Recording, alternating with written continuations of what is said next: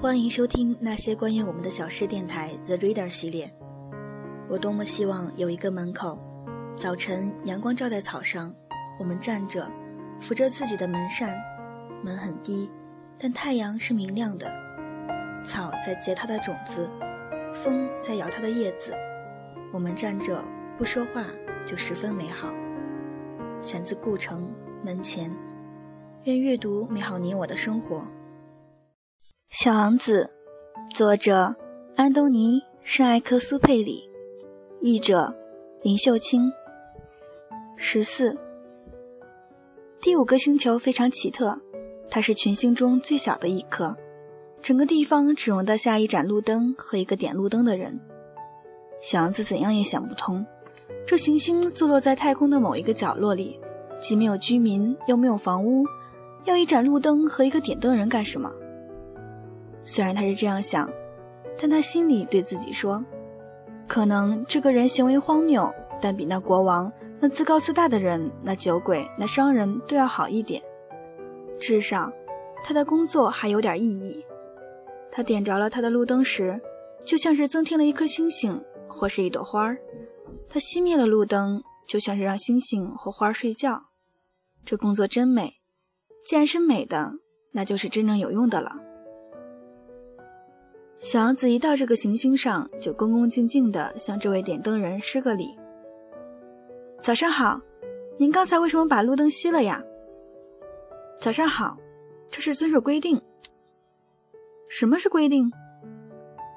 就是熄掉我的路灯。晚安。他又点亮了路灯。但您为什么又把它点着了呢？这是规定呀。点灯人回答道。我弄不懂，小王子说：“没什么要弄懂的，规定就是规定。”早上好。他又把灯熄灭了，然后他用一块红方格手绢擦他额上的汗水。我的工作真是累得要命。从前这工作还合情合理，早上熄灯，晚上点灯，其余的时间白天我休息，晚上我睡觉。后来规定改变了，是吗？点灯人说：“规定倒没有改变，惨就惨在这里。这星球一年比一年转得更快，而规定始终没有改。那又怎样呢？”小王子问。现在这星球每分钟转一圈，我连一秒钟的休息时间都没有，每分钟要点一次灯，熄一次灯。真有趣。您这里一天只有一分钟长，才没什么有趣的呢。点灯人说：“我们俩刚聊了几句话，一个月已经过去了。一个月，对，一个月，三十分钟就是三十天。晚安。”他又点着了他的路灯。祥子看着他，觉得他很可爱，他是那么忠诚的执行规定。这时候，他想起来。以前他只要移动一下椅子就可以看到日落，他很想帮助这位朋友。告诉您，我知道一个方法，能使您随时要休息就休息。我一直就想休息。点灯人说：“一个人是可以既忠于职守又偷闲的。”小王子继续说：“您的星球那么小，只要跨三步就可以绕一圈您只要走得慢，太阳就始终在您头上。”你想要休息的时候，你就这样走。你要白天有多长就有多长。这办法帮不了我多大的忙。我在生活中喜欢的是睡觉。那没什么办法，是没什么办法。点灯人说：“早上好。”他又熄灭了路灯。小王子一边上路一边自言自语：“这个人一定会让那国王、自高自大的人、酒鬼、商人瞧不起。”可是依我看来，唯有他不荒唐可笑，可能是因为他关心的不是自己。小王子惋惜地叹了一口气，他还想，这个人是我所遇到的人中唯一一个可以做朋友的人，但是他的星球实在太小，容不下两个人居住。小王子不敢坦白承认，他留恋这颗得天独厚的星球，主要是因为。那里每二十四小时就可以看到一千四百四十次日落。十五，第六颗行星比上一颗要大十倍，上面居住着一位老先生，他在撰写大部头的书。瞧，来了一位探险家。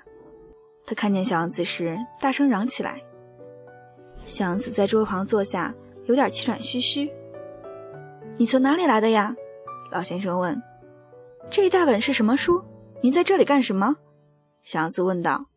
“我是地理学家呀。”“什么是地理学家？”“地理学家嘛，就是一种学者，他知道哪里有海洋，哪里有河流、城市、山脉、沙漠。”这倒挺有意思，小王子说：“这才是一种真正的行当。”他朝四面看了看这位地理学家的星球，他还从来没有看见过这样壮观的星球。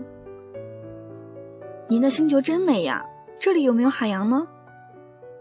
这个我没法知道，地理学家说。小王子大失所望：“有没有城市、河流、沙漠呢？”我都没法知道。地理学家说：“可您还是地理学家呢，一点不错。”地理学家说：“但我不是勘探员，我手下一个勘探员也没有。地理学家的职责不是到外边去数城市、河流、山脉、沙漠和海洋的。地理学家太重要了，不能到处去逛。他离不开自己的办公室，他经常在办公室里接待勘探者，询问他们，记下他们的追忆。”要是其中有一位记得的事引起他的兴趣，地理学家就叫人对他的品德调查一番。这是为什么呢？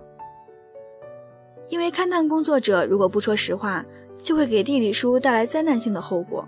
还有，酒喝多了的勘探者也是如此。这是为什么呢？小王子说：“因为醉汉会把东西看成双重的，这么一来。”原来是一座山的地方，地理学家会写成两座。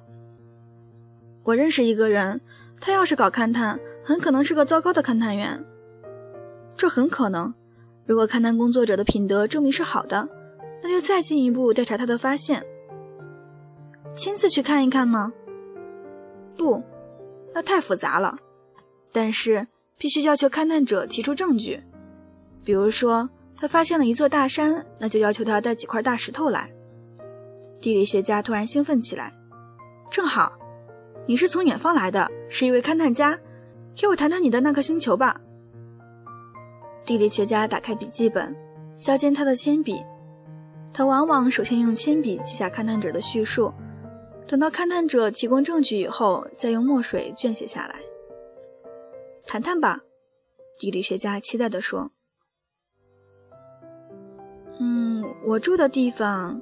不怎么有趣，那儿很小。我有三座火山，两座是活的，一座是熄灭了的。但以后它会不会活动起来很难说，是很难说。我还有一朵花儿，花卉我们是不记录的。为什么不记录？花是最美丽的东西，因为花卉是朝生暮死的东西。朝生暮死是什么意思？地理学家说。地理书是一切书籍中最严肃认真的，永远不会过时的。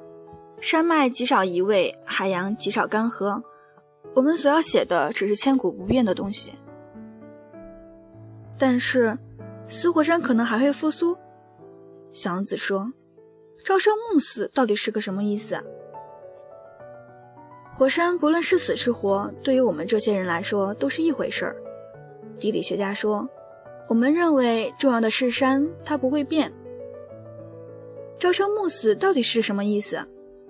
祥子再三的问。他一旦提出一个问题，是不会罢休的。朝生暮死的意思是生命很快就消失了的。我的花儿很快就会消失吗？那当然。我的花儿是朝生暮死的。祥子自言自语。他只有四根刺可以保护自己，对付世界，而我把他独自留在家里。这是他第一次感觉到悔恨，但是他还是鼓起勇气来。